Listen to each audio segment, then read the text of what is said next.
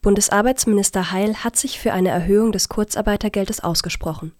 Die Forderung des DGB, die staatliche Hilfe für die Monate Mai, Juni und Juli auf 80 bzw. 87 Prozent zu erhöhen, bezeichnet Heil im Interview mit der Osnabrücker Zeitung als plausibel.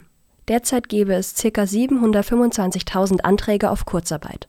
Die Herausforderung sei gewaltig, aber man habe die Rücklagen, um das gemeinsam zu überstehen, so der SPD-Politiker